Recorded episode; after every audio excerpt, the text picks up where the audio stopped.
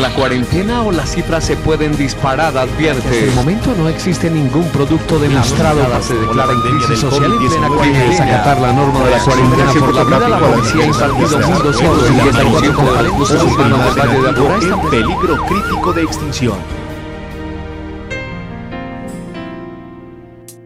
Cuando escuches en el noticiero que otra guerra acaba de estallar, que millones aún se mueren de hambre, que el ozono ya se va a acabar, que el SIDA mata a mucha gente, que dos hombres se van a casar, que han hallado el eslabón perdido, que otro loco mata por matar.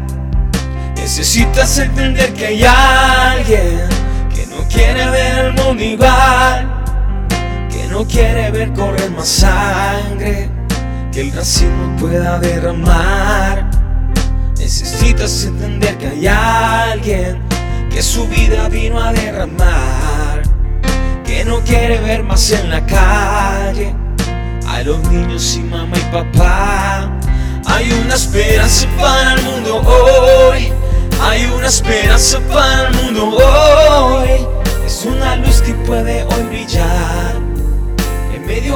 de cualquier oscuridad.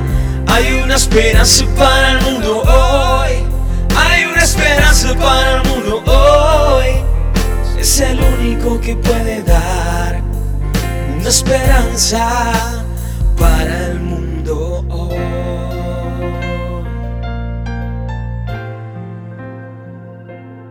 Claro que sí hay una esperanza para el mundo hoy.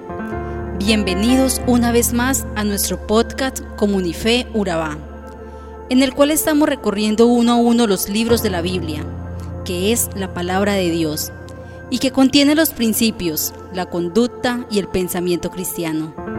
Los hombres y las mujeres de hoy necesitamos algo más, aparte de nuestras propias fuerzas para salir adelante en la vida.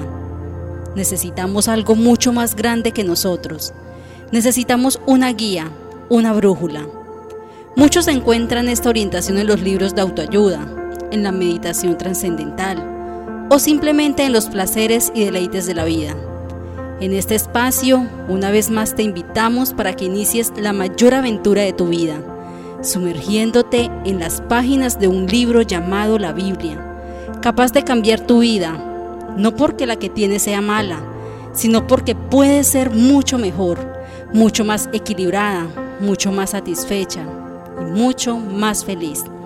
Por eso te invitamos a que prepares tus oídos y tu corazón y nos acompañes una vez más en un devocional en el que volveremos a sumergirnos de lleno en el libro de Apocalipsis, uno de los libros más impactantes del mundo. Apocalipsis es un libro fascinante, pero a la vez de los menos comprendidos. Mucho se ha escrito de él, pero poco se ha entendido. Retomamos el viaje que comenzamos hace ya unos días. Nuestra travesía de hoy parte del capítulo 8 en el versículo 6 de Apocalipsis hasta el capítulo 9, versículo 21. Capítulos en el que el apóstol Juan, autor de este libro y privilegiado espectador de estas visiones, continuará relatándonos las terribles consecuencias del juicio de Dios sobre aquellos seres humanos que se han negado a aceptar la evidencia de su existencia y su señoría sobre ellos. El versículo 6 del capítulo 8 nos dice, y los siete ángeles que tenían las siete trompetas se dispusieron a tocarlas. Recordemos que estamos analizando un periodo de tiempo de siete años llamado la Gran Tribulación, que tendrá lugar en la tierra poco antes de la segunda venida de Jesucristo, que regresará para establecer su reino en el mundo. La visión de las trompetas marcarán el comienzo del periodo más intenso y dramático de la gran tribulación. Se ha dado la orden para que comiencen a sonar las trompetas. Los ángeles atentos toman su posición para ejecutar la orden de Dios, y al tocar sus trompetas, la ira divina se desatará sobre la tierra. Aunque nos puede sonar extraño pensar en Dios o en los ángeles tocando trompetas, esta figura contiene una verdad simbólica. En el Antiguo y Nuevo Testamento, las trompetas y sus sonidos siempre tuvieron un significado importante. Podría significar un toque de alarma para despertar de un sueño o advertir de un peligro. También podría significar el sonido que anunciaba la llegada de un rey. También es el símbolo adecuado para expresar que el Rey de Reyes va a invadir el tiempo y el espacio de la tierra. Además, también podría indicar el inicio de un combate. Dios siempre está llamando a los hombres a que tomen partido en la lucha entre la verdad y la falsedad, y para que se alisten y preparen como soldados. Cuando se realiza la apertura del séptimo sello, se mencionan siete ángeles, los cuales son los merecedores de las siete trompetas. El objetivo de la misma es que cada vez que un ángel haga sonar una trompeta, traerá una nueva ola de catástrofes a la tierra. Pero de igual manera, los que aún no se han convertido a Dios pueden hacerlo, porque la ira del Padre está mezclada aún con una gracia divina una gran oportunidad de arrepentimiento que nos ofrece el Señor. Dice el versículo 7 de este capítulo 8 de Apocalipsis, el primer ángel tocó la trompeta, y hubo granizo y fuego mezclados con sangre, que fueron lanzados sobre la tierra, y la tercera parte de los árboles se quemó, y se quemó toda la hierba verde. La primera trompeta hace referencia al desastre que le ocurrirá a la tierra habitable, específicamente a la tercera parte de los árboles y toda la hierba verde. En esta primera ocasión, el juicio de Dios cae sobre toda la vida vegetal, desde el pasto o hierba hasta los grandes árboles. Toda clase de vida botánica se ve afectada. Notemos, sin embargo, que aquí se menciona que solamente es afectada una tercera parte, pero es sin duda un golpe muy duro sobre la tierra. El fuego es el gran instrumento usado por Dios en el primer juicio global, Dios utilizó el agua en el diluvio. Ahora será el fuego el que purificará la tierra. El versículo 8 dice, el segundo ángel tocó la trompeta y como una gran montaña ardiendo en fuego, fue precipitada en el mar. La tercera parte del mar se convirtió en sangre y murió la tercera parte de los seres vivientes que estaban en el mar y la tercera parte de las naves fue destruida. La segunda trompeta anunciará catástrofes marinas. Ahora se habla del mar que ocupa la mayor parte de la superficie terrestre, puesto que se dañará la tercera parte del mar y de sus seres vivientes, así como también se destruirá la tercera parte de naves y barcos del mundo. Por otro lado, no podemos ni imaginarnos el golpe que puede representar la pérdida de una tercera parte de los barcos, buques, navíos, petroleros, veleros, submarinos, etc. del mundo un golpe económico y un terrible impacto y drama social por la pérdida de bienes, pero sobre todo de miles de vidas humanas. Llegamos ahora a la tercera trompeta.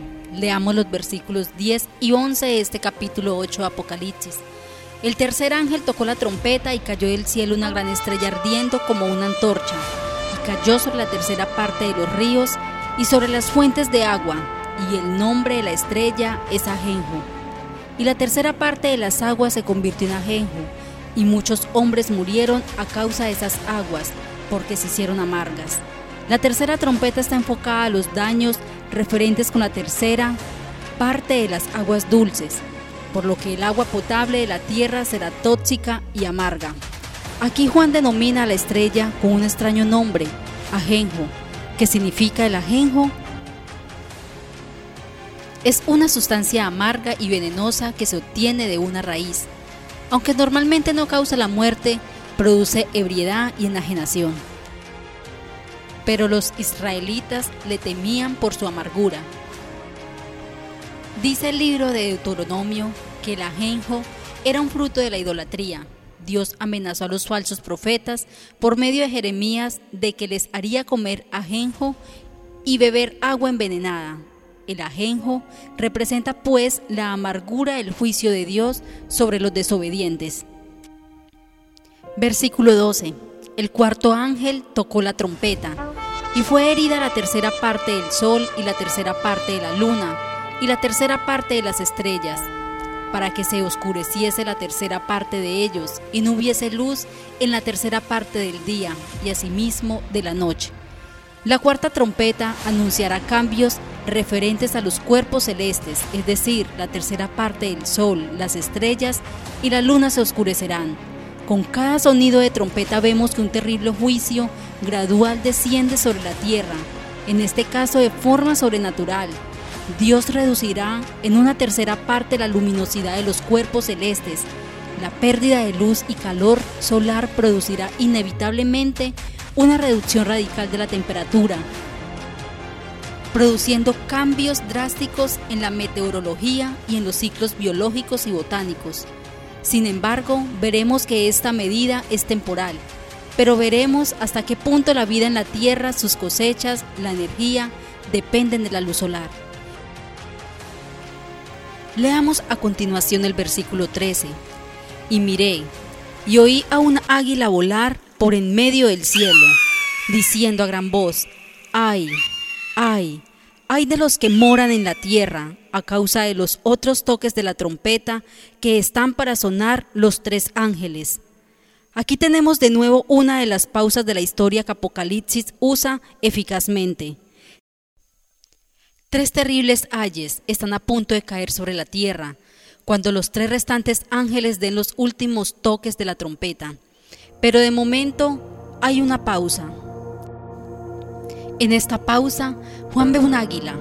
La expresión por medio del cielo quiere decir el cenit del cielo, donde el sol está posicionado al mediodía. Aquí tenemos una figura muy impactante y dramática de un cielo vacío y un águila solitaria volando a través del cenit, augurando una maldición por venir. Esta figura implica que Dios usa la naturaleza para enviar mensajes a los hombres. Lo que hoy vamos a escuchar trata de los tremendos acontecimientos sobrenaturales de los últimos tiempos. Es el juicio de Dios sobre los malvados. Hemos comentado muchas veces que Dios es amor, pero también es justicia. Su santidad demanda justicia absoluta. Recordemos que hemos llegado a un punto de la historia de la humanidad en la que los hombres han alcanzado el cenit de su maldad y desobediencia hacia Dios. Dios tiene que poner en práctica su justicia, de lo contrario sería un Dios injusto, y cada persona nunca recibiría su castigo o recompensa eterna. Mucho se ha hablado del amor y perdón de Dios, de su paciencia y misericordia. A Dios le interesa muchísimo cada detalle de tu vida. ¿Somos realmente conscientes de esto? Ahora, en Apocalipsis 9, del 1 al 12, encontramos el toque de la quinta trompeta. Al sonar la quinta trompeta, hará salir una plaga de langostas desde el pozo del abismo para atormentar a la humanidad, guiadas por el ángel del abismo llamado Abadón. La sexta trompeta, con el sonido de ella, cuatro ángeles serán desatados para ir sobre la tierra y matar a un tercio de la humanidad con fuego, humo y azufre será una innumerable caballería misteriosa que llevará la muerte a un tercio de los hombres. Aquí Dios da la última oportunidad a la humanidad para entrar en el cielo antes de que Él derrame su ira y juicio sobre la tierra. Por desgracia, está escrito que el resto de la humanidad todavía no se ha arrepentido de su pecado.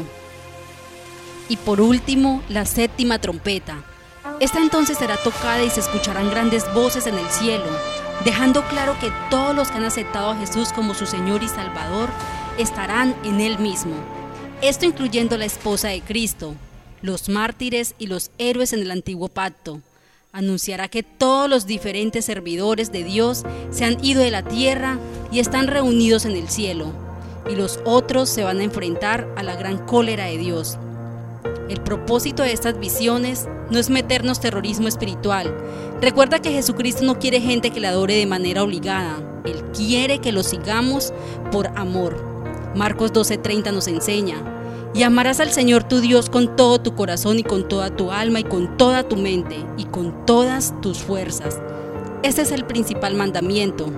Sin embargo, es el momento de tomar decisiones radicales que transformen nuestras vidas y nuestra manera de vivir y no perdamos la gran oportunidad que nos da Jesús de servirle, amarle y de seguirle por la eternidad.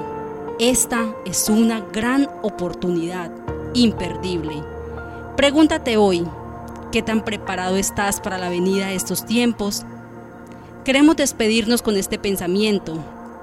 Dios sí existe y usted puede disfrutar desde hoy mismo una vida nueva en Jesús. Y no porque su actual existencia sea mala, infeliz o desgraciada, sino porque puede ser mucho mejor. Jesús da vida y Él murió para que nosotros tuviéramos vida en abundancia.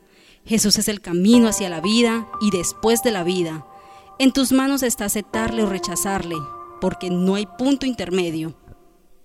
Somos Comunidad Cristiana de Fe Urabá, un lugar para la gente de hoy. Estamos ubicados en el municipio de Carepa, en la vía principal al lado de Coca-Cola. Ven y disfruta de un ambiente de alabanza y adoración.